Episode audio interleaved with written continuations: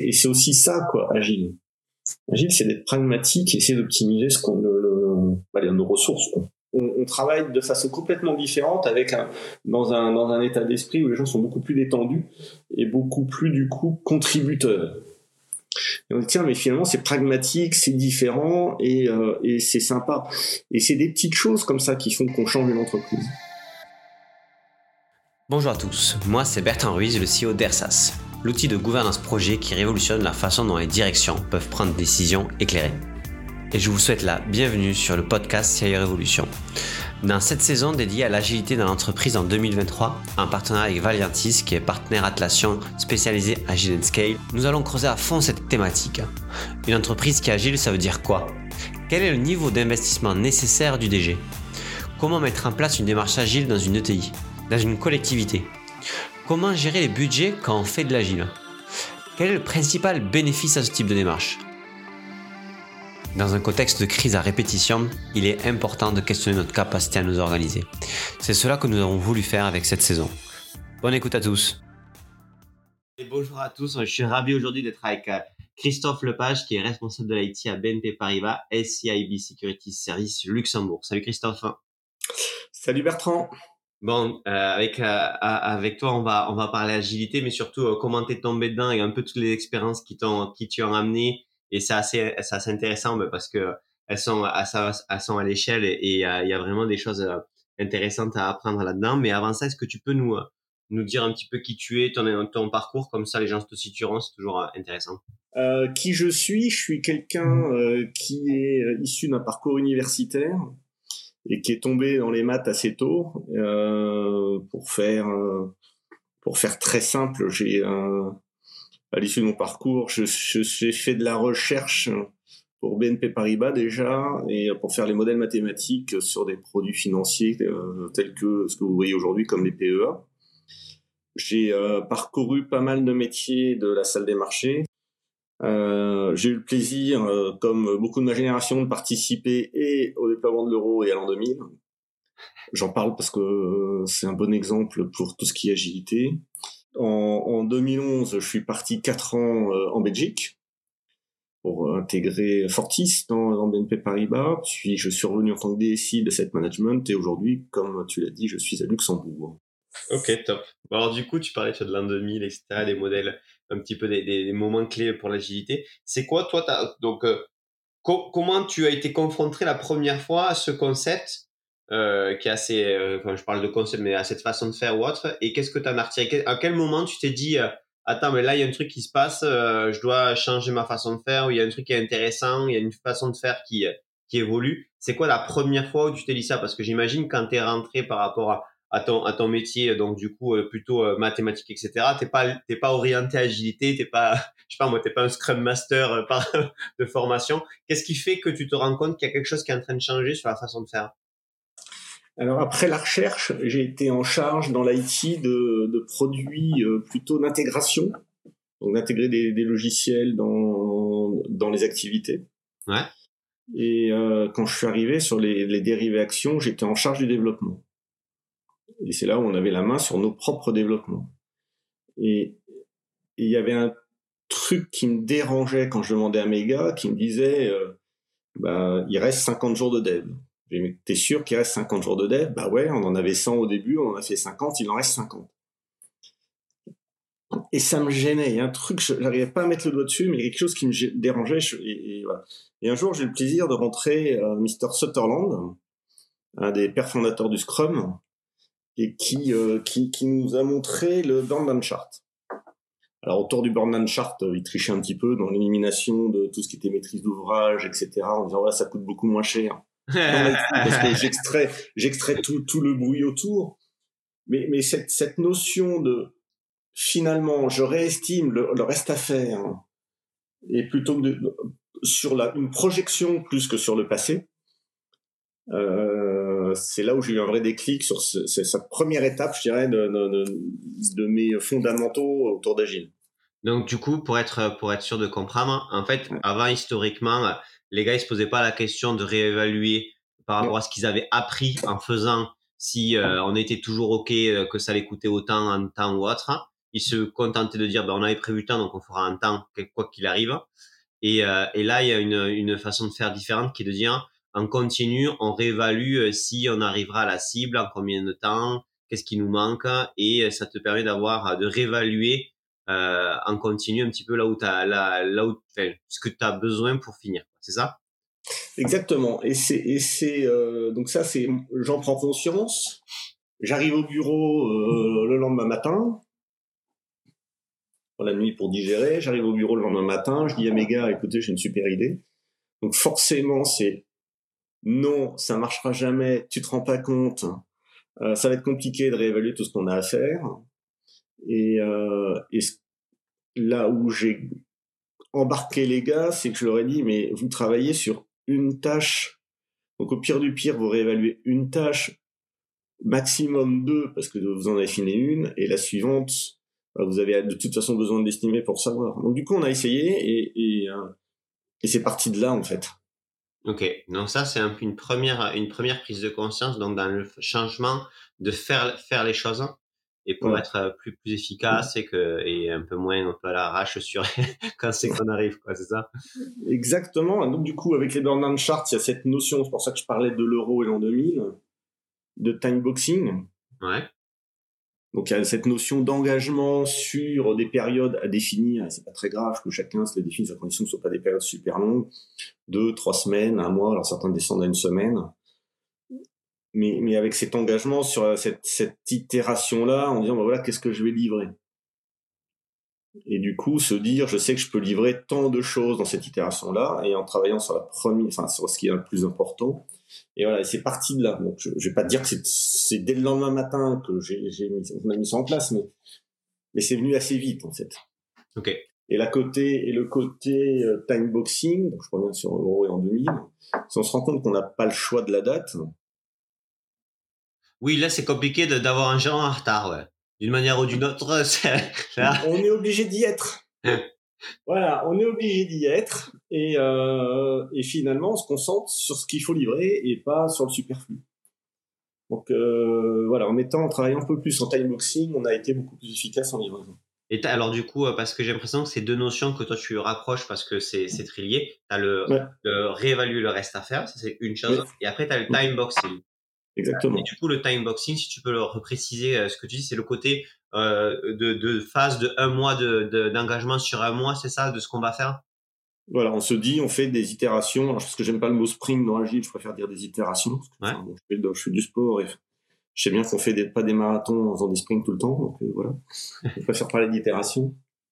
Et sur ces itérations-là, on s'engage sur une période donnée. Euh, comme tu dis, un mois par exemple, et on dit on va, on va réaliser, euh, rien, 10, euh, 10 euh, trucs, et, euh, et il faut qu'ils soient livrés au bout de, au bout de ce mois-là. Ok. Donc pour être sûr d'avoir livré les 10, alors peut-être qu'il n'y aura que 9, mais on démarre par le plus important.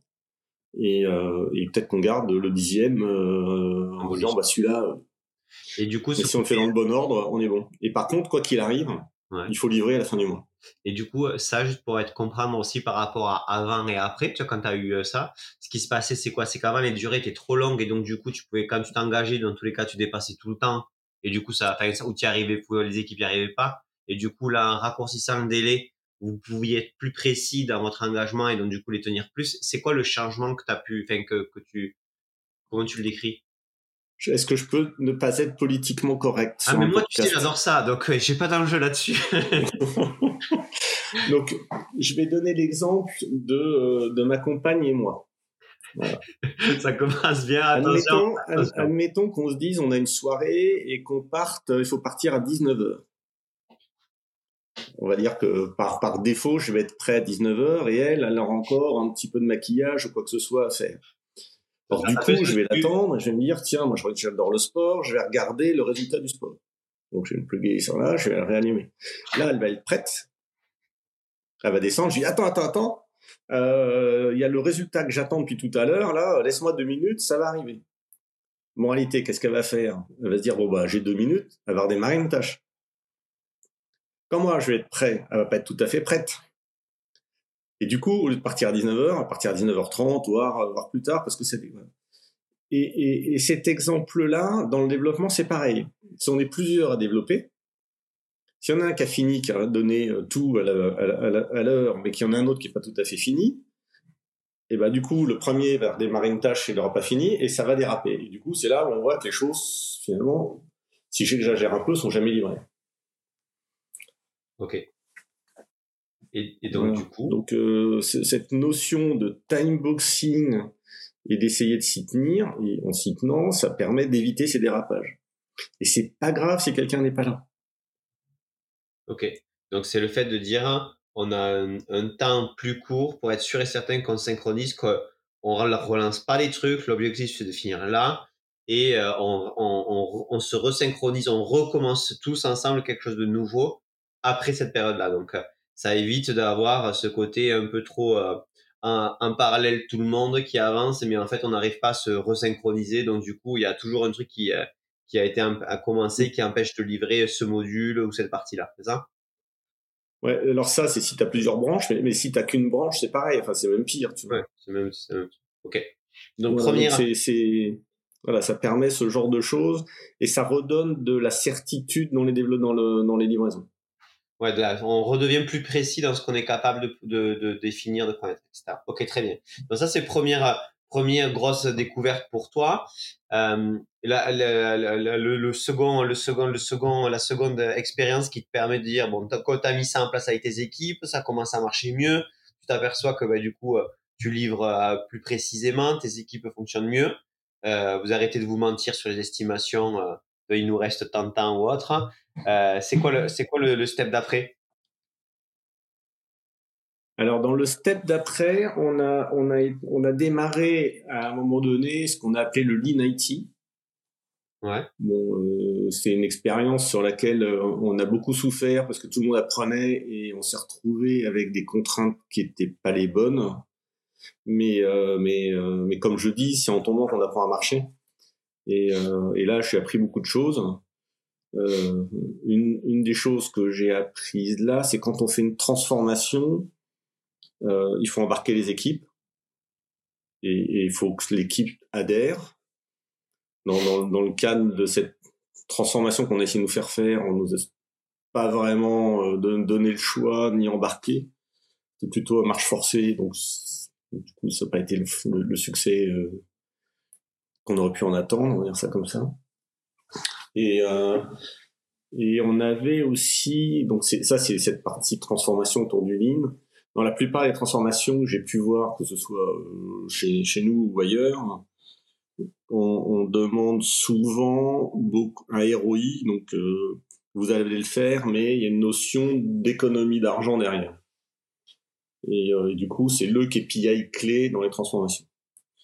Et quand et donc ça c'est une deuxième étape dans l'ensemble. Donc c'est enfin deux et trois étapes. C'est une tentative de passer à du Lean IT, euh, donc là où les méthodes n'ont pas convenu en tout cas euh, dans notre contexte. Et derrière, le, les raisons pour lesquelles on le faisait qui ne semblaient pas les bonnes. Et, euh, et, ça, ça n'a pas marché. Et pour, en, pour venir à l'étape 4, pour moi, donc c'est quand je suis devenu le DSI de l'asset management, euh, on avait eu une étude euh, en amont de, de la, ma prise de poste sur où on en était sur les projets, qu'est-ce qu'on voulait voir changer, euh, qu'est-ce qui serait malin de faire. Et j'ai eu une chance que je qualifierais d'inouïe, où euh, j'étais pas encore officiellement nommé, mais j'ai participé à une réunion de restitution sur ces retours de KPI. Et, euh, et on demandait aux équipes de euh, comment, qu'est-ce que vous voudriez voir améliorer. Et là, j'ai un des gars qui a osé prendre la parole et qui m'a dit, mais de toute façon, Christophe, on sait bien ce que le management attend, donc du coup, on répond ce que le management attend. Et là, je l'ai regardé, d'abord, je l'ai remercié parce que, parce qu'il faut. Oh, fait courage, oser. Ah ouais. Il faut oser, donc je l'ai remercié, et, euh, et je lui ai dit, mais, c'est, enfin, en tout cas, il y a un changement de management. Moi, c'est vous qui allez travailler c'est pour vous que vous le faites. Moi, euh, je m'en fous, c'est pas moi qui vais coder, c'est vous. Donc, euh, soyez ouverts et soyez francs et, euh, et, euh, et, au pire du pire, ça marchera pas, mais au moins vous aurez donné votre avis. Donc du coup, ça a été un peu plus ouvert. Euh, les résultats ont été assez sympas.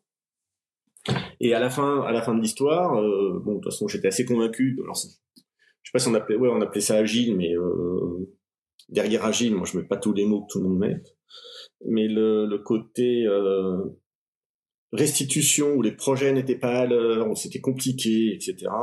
J'ai dit c'est pas bien compliqué, on va se mettre en, méthode agile, notamment sur ces sujets d'itération, pour se mettre en time boxing et avec des méthodes un petit peu différentes pour euh, mieux arbitrer. Alors dans les trucs bêtes d'arbitrage, hein, c'est euh, si euh, si j'ai pas de ROI sur un projet, alors c'est j'ai dit justement qu'on n'en mettait pas, mais c'est le ROI n'est pas forcément de l'argent, c'est pourquoi on fait le sujet. Le gain, c'est quoi la nature du gain? Est-ce qu'on l'a bien compris? C'est quoi? Gain, gain ou alors mais, mais, même pas un gain, tu vois, c'est pourquoi on fait le projet. T'entends, ça peut être parce que ça améliore la vie des gens ou c'est euh, du coup si les gens vont mieux, bah, à la fin de la fin, euh, ils produiront plus ou en tout cas ça sera mieux, on fera venir des meilleures personnes, ou on en perdra moins. Enfin, tu vois, il, peut y avoir plein de bonnes raisons ou euh, les risques ou des compliance ou des régulateurs. Donc il peut y avoir plein de bonnes raisons, mais à condition qu'on se pose la question du pourquoi. Et pareil, un projet sans sponsor, ça marche pas. Quoi. Donc, euh, Donc ça, c'est des fondamentaux qu'on a remis en place. Mais attends, juste pour être sûr, Christophe, là, le point que tu veux dire par rapport au point d'apprentissage, c'est que au tout début, tu es rentré dans une transfo où euh, vous n'étiez pas embarqué, les équipes n'étaient pas embarquées et euh, le pourquoi on le faisait n'était pas clair et du coup, ça se passait mal. Globalement, c'est ça que tu disais. Parce que les gens, ils... Bah, ça, ça allait pas bien se passer parce que ils sont pas embarqués. Et du coup, euh, toi, sur ce problème-là, c'est parce que toi, tu as, as, mieux compris euh, les enjeux, tu les as réexpliqués, tu as pris le temps. C'est ça le point Ou c'est plutôt de dire, bon, de toute façon, ça n'allait pas changer le pourquoi on le faisait, le sens que c'était lancé. Mais par contre, la façon dont on allait le faire, on allait le faire différemment pour pas que ce soit attendu. J'ai pas bien compris le, si c'est l'un ou l'autre, ou les deux.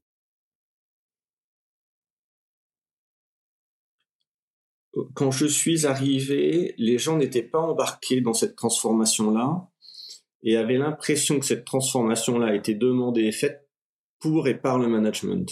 Ok. Alors que, en théorie, tel que c'était présenté, c'était pour eux. D'accord, donc il y avait, il y avait, en gros, on leur disait on va améliorer vos conditions de travail, on va être mieux, etc. Mais en fait, euh, c'était ça le plan de transformation parce que je sais pas, moi, ça pas sur on va mieux développer, on va mieux travailler en ligne, etc.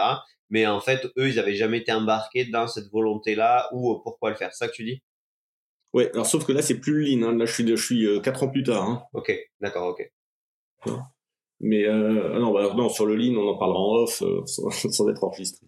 Donc, non, non, non, là, c'est mon expérience dans l'asset management. Ok. Euh, donc, si je te le résume, hein, ou si je résume le truc, c'est il y avait une transformation sur l'IT de façon globale pour essayer de voir ce qui marchait, ce qui marchait pas, ce qui, ce qui était améliorable ou pas les équipes avaient tendance à croire, et je pense qu'elles le croyaient de façon très sincère, que c'était une demande du management plutôt pour couper dans les coûts, plutôt que pour améliorer euh, leurs conditions de travail. Alors, ça peut être des outils, ça peut être ce qu'on veut, quoi. Et, euh, et, quand je suis arrivé et qu'on en a parlé ensemble, je leur dit mais c'est quand même pour vous et par enfin donc du coup ils se sont reconcentrés sur qu'est-ce qu'ils en attendaient vraiment. Okay. Et après on a travaillé là-dessus. Ok cool. Et donc, du coup, là, donc, tu as refait ce travail-là. Donc, euh, donc l'apprentissage, c'est vraiment de se dire, hein, euh, de toute façon, euh, ça, c'est, t'as beau mettre toutes les méthodes que tu veux, les projets agiles, machin, etc. Si les gars comprennent pas pourquoi ils le font, euh, dans quelle direction, etc., ça sert à rien. C'est pas, c'est pas l'enjeu initial, il est, il est, il. Ouais, ouais, il y a une, une, une belle image là-dessus, euh, sur, euh, je sais pas si tu connais cette histoire du tailleur de pierre. Ou euh, vas-y. ou pas? Non, vas-y, vas-y. c'est toi. Euh, je la fais, je vais la faire pour moi. Euh, je, je, me promène, euh, voilà. Euh, enfin, je, je, au pied des pyramides. Euh, non, ça va pas marcher au pied des pyramides. je, me promène, je me promène dans Paris et près de, de Notre-Dame. Et là, euh, je vois un gars, euh, putain, il taille des pierres, mais oh, marteau est lourd. Euh, enfin, tu sens que le gars, ça lui pèse de tailler des pierres. Je dis, mais qu'est-ce que vous faites? Bah, Je taille des pierres. Ah ouais, et alors? Bah, L'hiver, il fait froid, au printemps, automne, il pleut, l'été, j'ai trop chaud, et puis je taille des pierres. Quoi. Bon. Rien, le deuxième qui est à côté, qui a l'air de faire la même chose, mais lui, il sifflote, il a l'air ok, voilà, machin. toi, tu fais quoi bah, bah, bah, moi, je taille des pierres, même si l'hiver, il, pleut, il fait froid et blabla et blabla. En fait, pourquoi taille des pierres Bah, je taille des pierres parce que ça me permet de nourrir ma famille et d'avoir une bonne éducation pour mes enfants. Ah bon, très bien. Et le troisième, t'as l'impression que son marteau est hyper léger et il y va et il chante et il taille des pierres et blabla et tata et tata. Je dis mais alors, mais toi qu'est-ce que tu fais? Bah je taille des pierres et puis l'hiver même c'est pas grave, il fait beau, enfin il pleut, il fait froid, machin, tata tata Je dis mais pourquoi tu tailles des pierres? Et eh ben moi je construis une cathédrale. Et du coup, c'est, c'est, et je l'ai raconté plusieurs fois à mes équipes, celle-là, c'est, si on donne du sens aux gens et qu'ils savent pourquoi ils font les trucs, bah, le résultat est meilleur.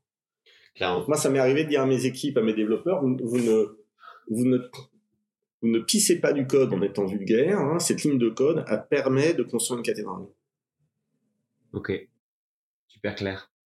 Donc du coup là, tu, euh, tu euh, maintenant, euh, ce, ce point-là, bon, qui paraît en fait au final, tu vois, tout le monde en parle un peu de donner du sens, etc.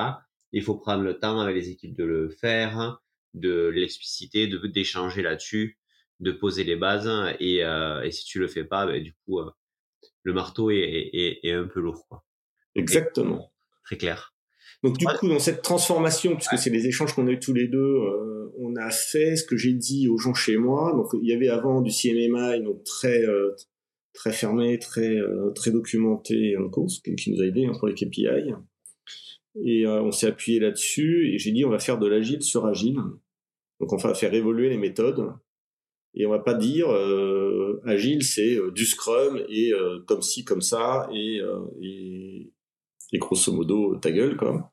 C'est agile sur agile, c'est en fonction des équipes, en fonction de leur niveau de maturité, on va adapter euh, tous les trainings et, euh, l'évolution. Et ça, ça a été euh, franchement top. Pour exemple, quand on a démarré le, la transfo, je m'étais dit bêtement, voilà, tiens, plupart des transfos, un training, c'est trois mois, donc on fait des sessions de training, du coaching, trois mois après, c'est réglé. Et du coup, on était parti sur des choses comme ça, et en fait, ouais, non. en fait, il y a des équipes qui sont déjà prêtes. On peut leur rappeler les basiques, et en quelques semaines, c'est réglé. Il y en a d'autres où, bah, il faut peut-être plutôt quatre mois que que, que trois. Et du coup, euh, dès le POC qu'on a fait, on s'est dit, bah, ce sera pas trois mois, on va adapter en fonction des équipes. Ok, trop bien. Mm. Tu m'avais parlé aussi d'une expérience intéressante sur la partie, euh, tu sais, sur une, pareil, sur une, une révélation un peu sur la partie euh, budgétaire, sur la façon, parce que du coup, il y a quand même, donc quand tu as mis ça en place, ces façons de faire, euh, pose, ça pose des questions sur ta capacité à reporter sur ce que vous promettez ou pas de faire à l'année, comme les gens ont l'habitude de, enfin, comme en gros, dans tous les cas, c'est demandé par la direction plus, voilà, les grands projets ou autres. Et du coup, cette relation, on va dire, à la roadmap, et change un petit peu. Est-ce que tu peux nous parler de cette problématique-là et de comment toi tu l'avais craqué euh, par rapport euh, à, ce point épineux? Oui, c'est une bonne, euh, bonne question et voilà très très. C'est un moment fort, fort intéressant. Donc le mon boss de l'époque, il m'a dit bon bah Christophe, bon c'est toi le pro, donc tu te débrouilles. Agile, ça, enfin, je, voyais bien qu'Agile ça lui faisait peur parce qu'Agile ça fait un peu ça fait un peu bordel si d'un point de vue management. Hein, c'est disons là là, on va plus rien maîtriser, plus de doc, machin. Et puis euh, et puis bon, il y avait quand même pour quelques potentiellement millions de, de transfos. Et il m'a dit, mais on peut, peut quand même pas euh, euh, faire une transformation à ce prix-là sans sans avoir un, un retour dessus. Quoi. Et euh, j'avais dit, mais moi, je ne veux pas que ce soit une transformation dans laquelle, euh, enfin, c'est une optimisation des coûts et euh, bon, il me lâchait pas. Et, euh, ah bon, bizarrement. ça a été, bizarrement, il me lâchait pas. Hein, il était secrétaire général. Donc, euh, donc les coups, euh, c'était pas encore le CFO, mais, ouais. mais c'est pas mal non plus. Et, et à un moment donné, j'ai dit, bah écoute, on va faire un truc très simple. Je te rends 10% de mon run. Et le reste, tu me laisses orchestrer le, le, le projet euh, euh, de, de transfo et, euh, et j'aurais pas de retour sur chacune des bouts de transfo, mais par contre, je t'aurais dû mon run. Et on a dealé comme ça. Et, euh, et à la fin, c'est euh, c'est un super deal parce que ça nous permet d'aller faire la transfo là on pense que c'est le, mieux pour l'organisation. les équipes sont détendues parce qu'il n'y a pas de coupe budgétaire à la fin. Et, euh, et, et, derrière, bon, alors il a fallu ramer un petit peu pour redonner les 10%, mais, mais c'est un win-win pour tout le monde, quoi. Et du coup, quand tu dis qu'il n'y a pas eu de coupe budgétaire, comment tu réduis 10% de ton run alors? Non, mais quand je dis il n'y a pas de coupe budgétaire localement sur un projet. Ok.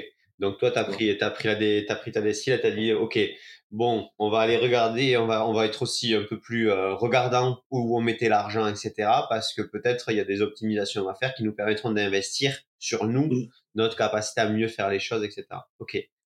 Et du coup, donc, donc dans ce genre de choses, ça m'a permis aussi, dans certains cas, et c'est pareil, il faut une énorme confiance euh, entre les équipes et le management de dire, euh, bon, il a fallu peut-être deux, trois ans de dire à certains endroits, enfin, on va, on va pas faire comme la légende urbaine sur les armées où on brûle, on allume les camions d'un cours pour avoir le, le, quantité d'essence l'année prochaine.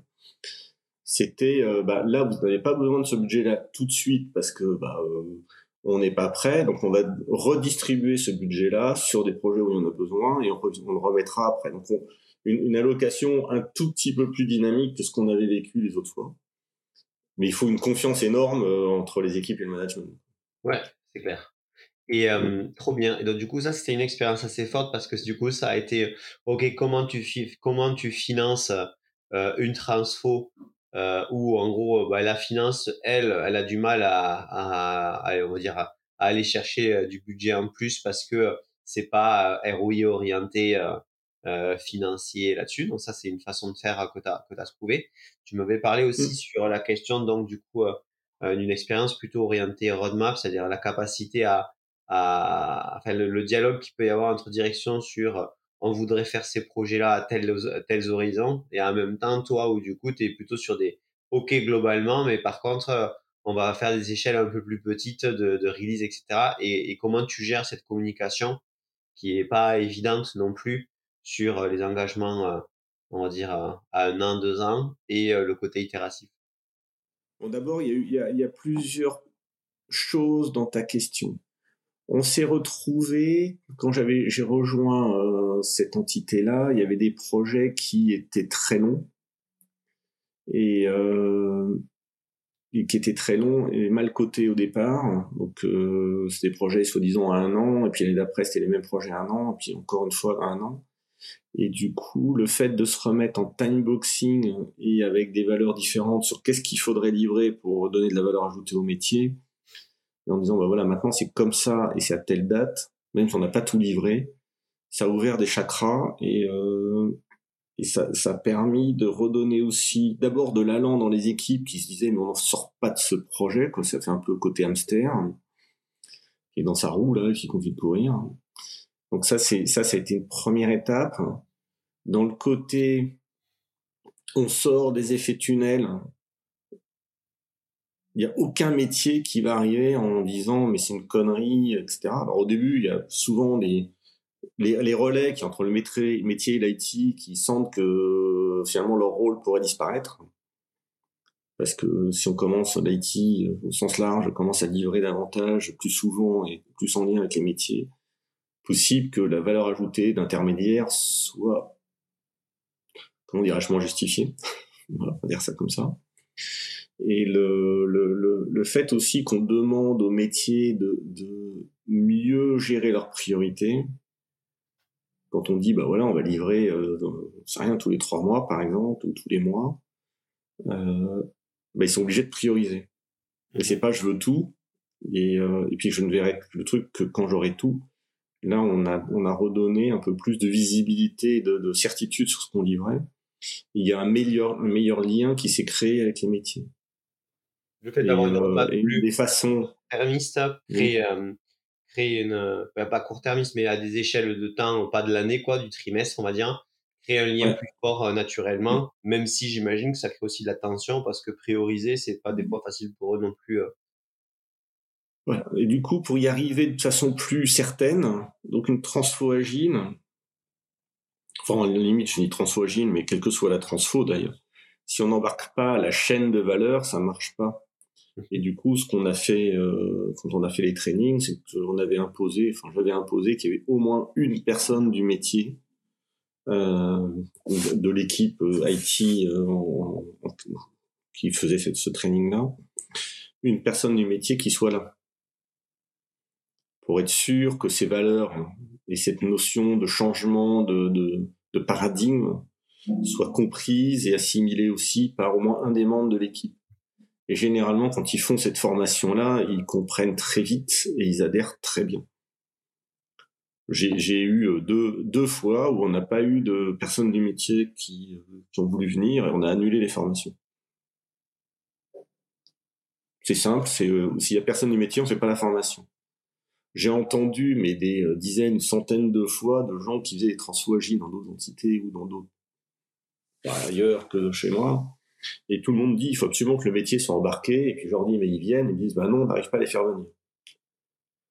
On ne peut pas dire, il faut qu'ils soient là et faire la formation quand même s'ils sont pas là. Donc, euh, la solution, s'ils sont pas là, on fait pas la formation. Donc ça motive tout le monde, hein, ça motive les équipes. Hein. On fait pas ça, on fait pas les projets, on fait pas le, on développe pas ça. On, mmh. Si le métier est pas là, on fait pas. Et ça, du coup, toi aujourd'hui, euh, quand tu as mis à ça, enfin, quand tu as quand tu as été, parce qu'un peu dur, tu as, as, mis des, des limites, voilà, euh, euh, pour que ça, tu vois, tu t'as pas fait quand il n'y avait pas les conditions. Tu euh, as pris un retour de bâton euh, de certains métiers, il a fallu passer un, il a fallu, fallu s'expliquer. Est-ce que globalement, au final, vu qu'il y en avait assez qui, avaient, qui étaient embarqués, ça s'est fait par l'exemple Comme alors ça s'est super bien passé. Et alors dans les petits euh, tips pour que ça se passe bien, il y a euh, quand on fait un projet, il faut le faire pour gagner. Voilà, un POC to win. Et, euh, et du coup, il faut démarrer pas trop grand, un endroit où on est sûr que ça va avoir de l'impact. Donc nous, on a démarré euh, sur, aussi bizarrement que ça puisse paraître, sur le monde digital. On pourrait penser qu'ils sont plus agiles qu'ailleurs et euh, aussi sur la partie ce qu'on appelle chez nous IT light, donc les gens qui font plutôt du petit dev près des près des métiers. Et, euh, finalement, ça a super bien pris parce que du coup il y a une connivence qui s'est liée à ce niveau-là. Ça a été super rapide euh, et du coup ça fait beaucoup de bruit parce que ça marche. Si on rentre sur un projet beaucoup trop long, on se retrouve à nouveau dans un effet tunnel beaucoup trop long.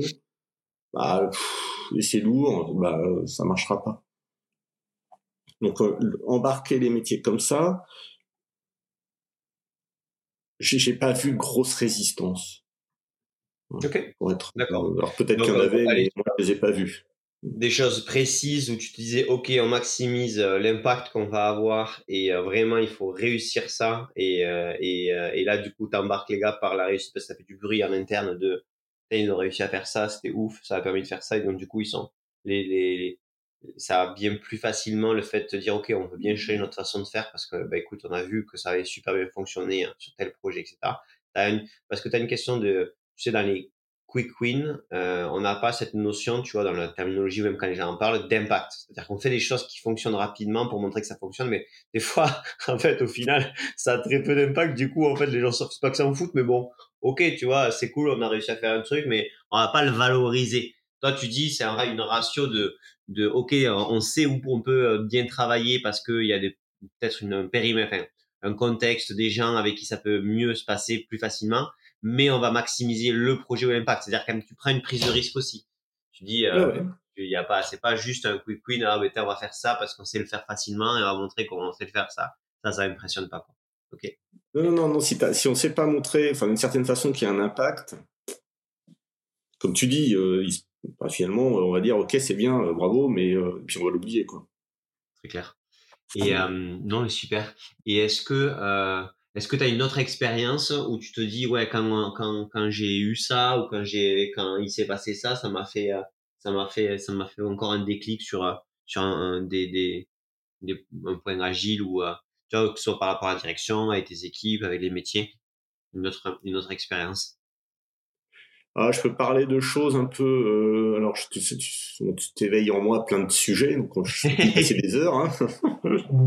donc il y a le côté, donc quand j'ai présenté à mon chef, T'as présenté quoi? qu'il n'y aurait pas de ROI. Donc, euh, donc euh, qu'il n'y aurait pas de ROI euh, machin. Donc après, il a fallu que je passe devant le COMEX. Et il y a eu une expérience très intéressante, pour ça que j'en parle, où, euh, où, où pour déployer Agile, j'ai dit qu'il fallait... il faut- en fait, c'est un peu comme tout, euh, il faut des valeurs et des drivers. Et moi, j'avais mis euh, trois, euh, trois, trois drivers qui étaient euh, être business partner, value for money et le troisième qui était teamwork. Et, et on a travaillé là-dessus et je l'ai répété, répété à chaque tanol, un peu partout. Enfin voilà, il faut répéter souvent les choses. Mais quand je suis passé devant le Comex, j'ai parlé de business partnership. Alors tout le monde a fait ouais ouais ouais ouais ouais ouais ouais ouais ouais et, euh, et là j'ai dit euh, ça veut dire qu'on a le droit de vous dire non. Il y a eu un gros blanc. ah, le- coup, le- le, le- mot, le mot n'était plus galvaudé parce qu'on y mettait, on y mettait des, des concepts euh, assez forts derrière. Voilà le truc. Voilà, et du coup, non, je préférais être toi très, très, tru- enfin, allez, en disant, bah, c'est ça que ça veut dire, quoi. C'est pas vous dites et on fait, c'est non, c'est on est partenaire, on est partenaire. C'est-à-dire qu'on a le droit de vous dire non. Et le, et le patron, donc il y a eu, euh, enfin, je- je- j'exagère un peu, mais tout le monde a retenu sa respiration dans la salle, tu vois, et le patron a dit, euh, t'as raison. Donc, euh, on a eu, voilà, un gros Ouais. soulagement collectif.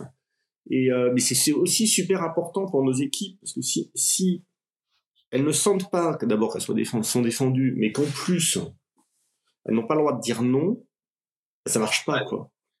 Donc après, on a le droit de dire non, mais il faut expliquer. Ouais, t'as pas à voir au chapitre, rien, bien sûr. Donc ça, ça, c'est un bon retour d'expérience. Et euh, bon, alors moi j'aime bien les images, comme tu l'as déjà vu, vous, peut-être des gens qui sont entendus là. C'est c'est euh, ce, côté de soutien. Donc, euh, donc, comme je vous ai dit, je fais un peu de sport. Un matin, je vais faire un footing et, euh, et c'est un, un, un trottoir en pavé. Sauf que la, la, la, la bordure du trottoir n'était pas en pavé, donc du coup j'ai couru sur la bordure du trottoir. Et là je me suis dit, mais mais là, je cours. Mais pourquoi j'arrive à courir là? C'est qu'à gauche, c'est le trottoir, donc je peux pas tomber. Et à droite, si je tombe, c'est la hauteur d'un trottoir, quoi. On va dire 10 cm maximum. Donc je peux courir. Il n'y aurait pas ça, je pourrais pas courir. Et je me suis dit, mais c'est pareil pour nos équipes. Qu'est-ce qui fait qu'elles vont faire ou de l'innovation, être créatives, euh, essayer de trouver des solutions et avancer? C'est qu'elles se sentent soutenues si elles se sentent pas soutenues sur cette poutre là, il y en a beaucoup qui vont pas y aller ou d'autres qui vont y aller à quatre pattes et ça marchera pas bien. Donc il y a, il y a voilà donc c'est des petites choses comme ça mais qui, qui font quand même beaucoup la différence et ça ça n'a rien à voir avec agile hein, quelle que soit la méthode dans laquelle on travaille c'est super important. Clairement. Donc, euh, donc il y a ça. Alors j'ai eu un autre déclic parce que t'as- comme tu l'as dit en introduction, euh, on est passé à l'échelle sur une certaine euh, dans une certaine mesure on a fait euh, un très gros projet. On a on a fait une refonte du cœur système euh, où on était hein, dans l'asset management. Et euh, grosso modo, on a, on a arrêté une grosse cinquantaine de systèmes, on en a créé 10. Et quand je parle du cœur, c'est vraiment le cœur euh, du front à, la, pas complètement la compta, enfin front middle, pour ceux qui connaissent ces environnements-là. Et on l'a fait en deux ans. Et, et d'autres d'autres banques ceux qui avaient essayé de faire cette chose-là et, euh, ont eu un déploiement en- entre 5 et 6 fois plus cher et euh, plus de 3 ans. Je plus de 3 ans, c'est significativement plus de 3 ans. Donc nous, on l'a fait en 2 ans. Et quand je dis on est passé à l'échelle, donc il y avait à peu près 140 personnes. On est monté à peu près de 200, mais il y a entre 100 et 140 personnes au quotidien qui travaillaient sur ce sujet-là. Et je me suis dit, il faut qu'on arrive à bien coordonner tout ça. Et, euh, et j'ai repris l'image du train en me disant, mais si je veux y arriver avec cette notion de, de time boxing et d'itération, il faut trouver une façon, imagée de, vendre la chose à tout le monde. J'ai dit, mais c'est un train qui passe et qui repasse. Et donc, quand il arrive à la gare, ceux qui sont sur le quai montent dans le train. Et le train repart. De toute façon, c'est pas grave, le train, quand on prend le train, si on n'est pas sur le quai, il repart si on est là ou si on n'est pas là. Euh, et les, les équipes qui ne pouvaient pas livrer à l'heure pour ce truc-là, bah, c'est pas grave, on repassait une deuxième fois et puis une N fois. En revanche, quand le train repart et qu'il manquait une équipe, euh, il fallait comprendre pourquoi et faire en sorte que rattraper le retard et que la fois d'après, elle soit bien à l'heure pour le train. cette notion de train était aussi une sorte de façon pour moi de montrer ce qu'était euh, l'échelle. Quand on a essayé de travailler avec des équipes, euh, bah voilà, quand j'ai qu'on a arrêté une cinquantaine de systèmes euh, et qu'il y a 140 personnes à impliquer, tout le monde n'est pas travaille pas forcément sur le même sous-système. Mm-hmm. Et ça, ça a été assez top pour expliquer cette, ce passage à l'échelle Bien sûr, tout le monde n'avait pas eu le training agile de base, puisqu'on a, on a fait ça assez tôt. Du coup, on avait fait des notions, euh, bon, d'abord partager quelques notions, et, euh, et on a fait euh, donc, le Project Implementation Plan, donc les, les, euh, tous les quarters, certains appellent ça des QAP, hein, Quarterly Agile Planning. Euh, moi, je préfère regarder la partie dépendance euh, des, des entre chaque, chaque euh, item. Mhm. Et, euh, et, du coup, on, on, voyait bien la maturité différente des équipes, et chacun, du coup, a pu grandir en voyant la meilleure équipe euh, progresser et prendre des best practices. Et, et ça, ça a été top. Et quand on a mis ça en place, hein, pour, pour faire sourire à nouveau, euh, donc on avait acté qu'on allait déployer cette solution en, juillet. On avait deux ans pour le faire. Et au mois de septembre, je voyais euh, tout le monde courir un peu partout. Là, je dis mais c'est quoi le plan et euh, le planning? Il n'y a pas encore de vrai planning. Il faudrait qu'on se voit tous. On va dire ouais, non, tout le monde travaille les quatre fers. Ça fait des mois qu'il faudrait qu'on le fasse. Et du coup, un jour, j'ai imposé la date. Je me souviens, c'était un 13 octobre. Et j'ai dit voilà, ce sera le 13 octobre. Je, crois que j'ai décidé le 13 septembre que ce serait le 13 octobre. Tout le monde a un peu rouspété, machin, et on s'est vu le le 13 octobre, euh, j'avais eu euh, quelqu'un qui me dit mais Christophe, tu te rends compte une journée, on peut pas perdre une journée, on était à deux ans. J'ai dit mais les gens ils vont pas s'amuser quoi, enfin ils vont bosser pendant toute la journée. oui parce que si on est tous ensemble, vu que les réunions en général ça sert à rien, si en plus on est tous tous ensemble, on va rien rien foutre. C'était un peu l'histoire. Voilà, ça faisait un peu ça quoi. Et euh, bon du coup, euh, bon là pour le coup j'étais un peu seul sur le truc, mais euh, j'étais quand même arrivé à l'imposer. Il y avait un éditeur, un provider externe, avec qui j'ai dit, bah, euh, il faut qu'il soit là aussi. Enfin, si on a un, un provider qui n'est pas là, alors que c'est quand même lui qui est au cœur du truc, enfin, ça marche pas, quoi. Et puis, il n'y a pas de truc secret parce que, parce que de toute façon, il, va nous aider à déployer. Donc, si c'est secret, euh, à un moment donné, il va le savoir quand même. Donc, il faut qu'il soit là, qu'il contribue. Donc, eux, ils sont venus, ils étaient que deux. Donc, on était une centaine cette première fois là. Et euh, bon, ça nous pétait un peu au début de la journée. Et à la fin de la journée, on était tous crevés. C'était la première fois qu'on faisait ça. J'avais jamais fait ça et mes coachs non plus. Et, euh, et à la fin de la journée, euh, un des gars qui avait dit ouais non mais tu te rends pas compte Christophe, euh, ça va être une journée qui va nous coûter très cher. À la fin de la journée, il a vu notre chef commun, il avait dit on a gagné au moins un mois. Parce que du coup, les gens se sont concentrés et ça leur a donné un objectif commun, se concentrer sur ce qui allait être fait. Et donc j'ai demandé à un des gars qui avait un des PMO, je dis bon alors qu'est-ce que tu faisais avant? Il m'a dit ah, mais je gérais des urgences. Mais si tu gères des urgences au septembre, deux mois après le démarrage du projet, qu'est-ce que ce sera au moment où on va livrer quoi? Il m'a dit ah oui c'est vrai. Donc tout le monde s'est concentré, on a on a redéfini des, des objectifs communs. On savait on allait mettre les pieds à deux ans et on s'est donné défini des étapes à trois mois. Donc euh, voilà, et ça c'est vraiment beaucoup d'énergie, beaucoup de conviction, et si on le fait bien, euh, si on est bien entouré, enfin, mes coachs ont été top, euh, parce que bon, eux non plus n'avaient jamais fait ça, de toute façon on va le faire, et, tout le monde y a mis du coup du, cœur à l'ouvrage, tout le monde savait pourquoi on le faisait, et du coup ça a donné un, résultat top. Ok, c'est le côté, de côté de on remet les gens ensemble, on, on met de l'énergie et on s'entoure pour bien sûr que la journée soit bien cadrée, qu'il y ait vraiment des bons ateliers parce que c'est pas non plus donné à tout le monde. Tu fais pas ça à l'arrache, ça se, ça se prépare. Mais par contre, les gens arrivent, c'est concentré et euh, tu reprends le temps de, euh, on repose les bases. Ok, c'est quoi, comment on découperait le truc, etc., etc. Les gens se synchronisent, parlent bien. Du coup, euh, tout la, toute la co-construction et ce moment-là permet à ce que tout le monde affine bien sa compréhension apporte sa pierre à l'édifice et quand tu ressors de là, tu as vraiment des équipes qui sont euh, où tu as, as, vraiment recréé une cohérence en fait. Parce que vu, cette, vu l'ampleur du projet et le, quand même la taille du groupe, du, coup, du groupe et des équipes, puisqu'il y a le nombre d'équipes, c'est aussi ça. Euh, Si tu fais pas ça, et en plus ça, j'imagine que tu le refais quand même euh, tous les trois mois ou tous les quatre mois pour être sûr et certain. Alors, on l'a fait, ouais, on l'a fait tous les trois mois.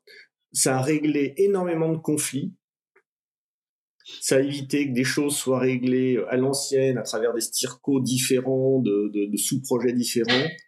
Nous, on a eu le cas de, de, deux personnes qui étaient un petit peu en mode boucle. Moi j'ai besoin du truc pour lundi et l'autre qui lui disait mais moi je peux te le livrer dans trois semaines. Mais non j'en ai besoin pour lundi. Moi dans trois semaines enfin là ça bougeait. Donc à un moment donné on est arrivé on fait hop hop hop hop on a pris un coach. Et, et ça a été ouais en fait j'ai pas besoin de tout pour lundi. Ouais c'est vrai je peux t'en livrer une partie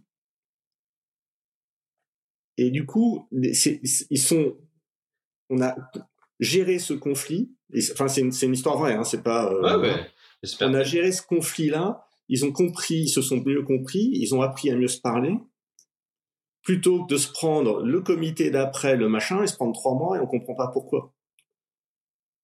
Donc euh, c'est des trucs bêtes, mais c'est de la com. le fait que tout le monde soit là et dédié, on a fait ça sur une journée, ils font pas autre chose pendant cette journée-là. Ils sont pas en meeting Teams, en, euh, en, en comment on dirait euh, dans le Grand Nord en chipotant euh, dans leur mail ou leur téléphone. Et, euh, et voilà non ils sont là physiquement présents et à échanger et avec un objectif commun à la fin de la journée. Non mais c'est génial. je, je pense qu'il y a un truc qui fait qui fait qui a deux deux trois points dans ce que tu dis qui tu vois je vois avec des DSI des DG ou autres hein, ils le font pas cette réunion là de trimestre, tu sais, avec les équipes et tout ça, parce que tu dis ouais, euh, on fait des projets, mais en fait ils se regroupent jamais pour parler comment ça se passe. Il y a jamais de, ils font, ils font pas. Il y a trois trucs, c'est je pense qu'ils font, ils font, ils ont pas, ils visualisent pas l'expérience collective et l'intelligence collective et comment y arriver, parce que en gros globalement, tu vois, le codir est pas très collaboratif, c'est que des gars qui ont tous, enfin tu vois, c'est 99% des codiers, c'est que des mecs, et euh, c'est plutôt un affrontement, tu vois, de de décision, de commission, plutôt que de savoir travailler ensemble. C'est des choses qui sont, euh, malheureusement, c'est quand même la, majorité. Donc, euh, euh, le côté collaboratif, intelligence collective, on se pose, on essaie de travailler ensemble. C'est quand même compliqué aujourd'hui. C'est pas c'est pas le, le, référentiel, on va dire. Ça, c'est une première chose. Le second, c'est t'as as la notion de coût, de ce que tu dis. Ah, mais une journée avec tout le monde, avec toutes les réunions pourries qu'on se tape. Si en plus, ça va être encore une réunion pourrie et en plus ça va nous coûter super cher. Donc c'est la question du coût. Et je pense le troisième, c'est que il y a une, une peur liée à la résolution de problèmes, euh, tu vois, entre personnes, entre équipes, et que ça va se voir, et tu vois le côté un peu malaisant. Tu vois, c'est c'est c'est euh, aussi une peur du, euh, du, du dialogue au fait au final sur des sujets qui tout le monde les voit. Euh, on en parle un peu, on essaie de le résoudre un peu sous le tapis, en passant par la porte, etc. Et, et je pense qu'au final, ce que tu dis, c'est que c'est énergivore, les premiers, etc. C'est clair. Le ROI en termes de temps, il y est quand c'est bien fait. Et qu'en plus de ça, ça, ça, ça peut aussi lancer une nouvelle façon de faire l'entreprise qui est de dire on est capable de travailler en collaboratif et d'apporter de la valeur parce que c'est aussi quand même une, une j'imagine une révélation pour tout le monde. En fait, on sait travailler aussi comme ça. C'est peut-être pas notre façon habituelle, mais on sait le faire au final. Et ça peut peut-être mmh. pas que tu le fais là sur les projets, mais tu peux très bien faire ça sur le marketing et le sales, sur les nouveaux produits, sur, euh, sur plein de choses, en fait. C'est pas que lié au projet.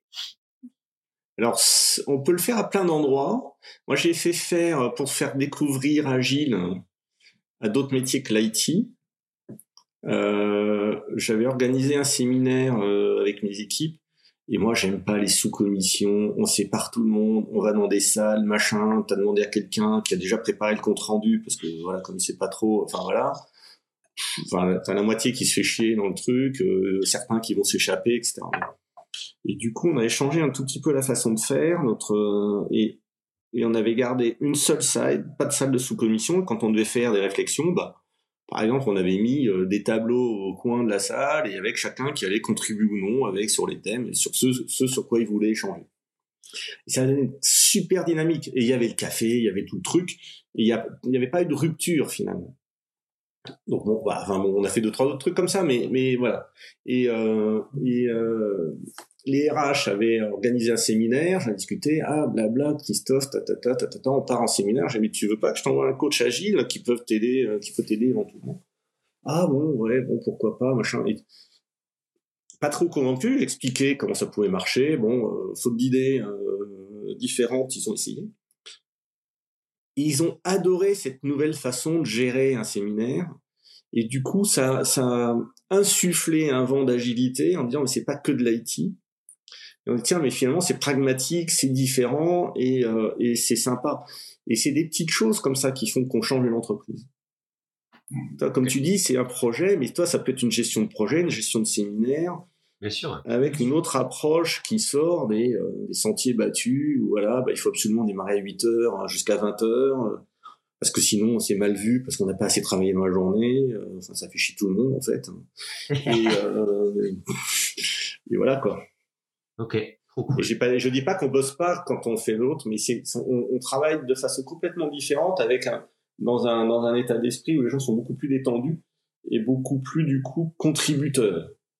Parce que ce qu'on bah voit, c'est qu'il y a des gens qui aiment prendre la parole en public, il y en a qui détestent la parole en public, il y a des gens qui n'aiment pas se montrer, et en fait, en changeant un petit peu, tout le monde s'y retrouve. Il y en a qui vont parler, il y en a qui vont écrire. Et, et c'est aussi ça, quoi, agile. Agile, c'est d'être pragmatique et essayer d'optimiser ce qu'on, le, bah, nos ressources. Quoi. Ben, bien sûr. Et euh, optimiser les ressources, euh, être, euh, s'adapter plus, plus, plus sans souffrir, parce que tu as une question de souffrance aussi. C'est-à-dire, comme tout change souvent, c'est-à-dire c'est très exogène aujourd'hui, il y a quand même beaucoup de crises, quelles qu'elles soient. On demande aux équipes de changer de priorité, de changer, de, de se focus différemment, etc. Et ça, ça, reste difficile à un individu ou un collectif. Euh, et donc, du coup, si tu ne fais pas attention à la façon dont tu t'organises, tu crées une souffrance liée à ce changement de cap, ce changement de priorité en continu, qui crée euh, de la non-performance. Mais donc, du coup, euh, ça aussi, c'est pas souvent euh, dit, mais, mais c'est dur de changer en continu. Alors moi, j'ai deux motos. Le premier, c'est flexible n'est pas agile. Ok. C'est même l'opposé d'agile. Et euh, il y en a un qui marche très très très très bien, qui fait beaucoup sourire, mais qui marche très très très très bien. C'est agile, mais pas débile. Alors, sur le premier, dis-moi pourquoi flexible et agile, que je comprenne. Parce que le, beaucoup de, de, de gens pensent qu'en étant flexible, en disant bah, je change de priorité là et euh, parce que du coup, bah, il faut que tu sois agile, hein, euh, tu changes ta priorité. Et finalement, les gens, ont, et c'était, nos gars avaient acté, enfin, pas sur nos gars, enfin, quand on est sur un projet, on a acté qu'on a livré, qu'on allait livrer quelque chose sur une itération, donc on a démarré un développement, on a démarré une activité, et qu'on nous demande de l'arrêter pour faire autre chose. On n'a pas fini la première. Après, quand il va falloir qu'on s'y remette, on va avoir oublié une partie, donc il va falloir se replonger dedans. Et, euh, et on peut à la fin ne rien livrer du tout, puisqu'on peut nous faire changer de priorité plusieurs fois dans l'itération. Donc ça, c'est de la flexibilité, c'est-à-dire, pour moi, on va pas y arriver. Agile, si on a décidé qu'on allait livrer, peut-être qu'il faut faire des itérations d'une ou deux semaines, mais dans cette une ou deux semaines, alors peut-être qu'il faut garder un, un, un volant de 10-20% de, de, capacité au cas où il y a un truc hyper urgent, mmh mais on se tient à ce qu'on a dit.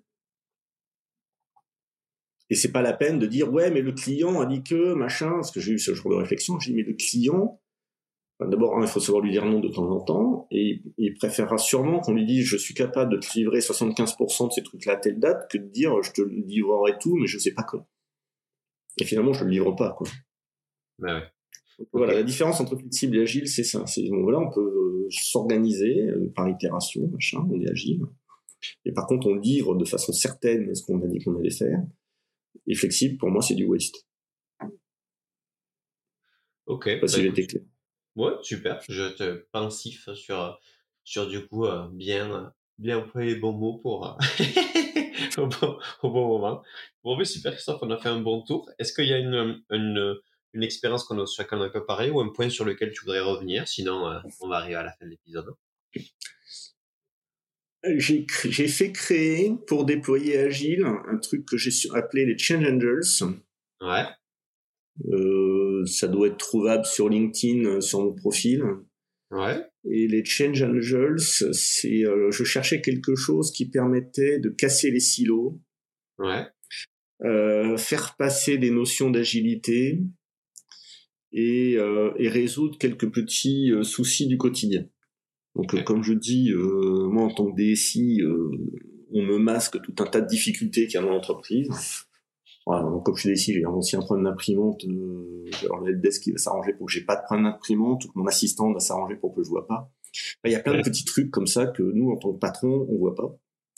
En revanche, quand c'est une entreprise avec plusieurs milliers d'employés, il y a plusieurs milliers d'employés qui voient ces problèmes-là, mais pas les patrons. Donc, euh, on a, on avait, j'ai fait créer ça. Donc, l'idée, c'est sur des équipes de volontaires, hein, sur du volontariat de euh, 4, 5, maximum 6 personnes, euh, adresse un problème de l'entreprise euh, ou qui voit au quotidien. Ça, un problème de parking, par exemple, un problème de, rapport qui tourne pas bien, un problème de bon, d'imprimante, on a vu ça. Enfin, voilà, des problèmes divers et variés, travaille à 5-6, donc il s'approprie en choisissant un sujet. Il s'approprie euh, le sujet pendant deux semaines, essaye d'élaborer une solution pendant deux semaines, et ils ont deux semaines pour, euh, pour l'implémenter. Alors c'est ça adhère beaucoup, hein, ça fait six semaines, sauf que j'avais donné 10% du temps à mes équipes pour le faire, avec l'aide d'un coach pour rythmer un peu l'histoire. Et, euh, et du coup, ça donne bien cette notion de time boxing, ce travail en équipe. J'avais demandé à ce que ce soit des équipes différentes, enfin les membres de chaque de ces, qui travaillaient sur ces sujets étaient d'équipes différentes. Donc moi, j'avais beaucoup de gens la France et la Belgique. J'avais aussi du, du cross-border. Et ça a eu euh, un effet topicile, c'est-à-dire que les gens livraient de façon certaine quelque chose. Alors c'était peut-être des petites choses, mais voilà, ils livraient. Euh, ils ont découvert d'autres univers parce qu'ils ont discuté avec d'autres gens et des gens différents. Et, euh, et, ça a fait passer cette notion d'agilité un peu plus forte et un peu plus rapidement dans le dans l'entreprise. Donc ça, ça a vraiment été un, une super expérience qu'on remet en place là dans mon nouveau job. Et, euh, sans, sans passer à l'agile, euh, voilà, pensez euh, à, vos, à vos équipes éventuellement de créer ce genre de d'expérience parce que c'est ça crée une autre dynamique dans l'entreprise. Et il y a même eu une fois un effet de bord auquel, franchement, je suis très très très sincère, je n'avais pas pensé, c'est que un, des change angels m'a dit, il, s'était fait alpaguer par quelqu'un dans les couloirs qui se plaignait de je sais plus quoi. Enfin, c'est pas très grave. Et le, le, le mon change angel, tu as dit, mais de quoi te plains-tu? On te donne l'opportunité de régler ces problèmes-là dans l'entreprise. Tu le signales, on va travailler dessus et on va le résoudre. Voilà. Et du coup, ça, ça change le mindset, quoi. Voilà. Euh, on avait mis un motto qui était euh, Be the change you want to see. Ouais, ça c'est, c'est Gandhi, voilà. je crois. Voilà, celui-là, on pourra en parler ou pas, euh, mais voilà. c'est super. Bon, super Christophe. Euh, bah, écoute, c'est super intéressant.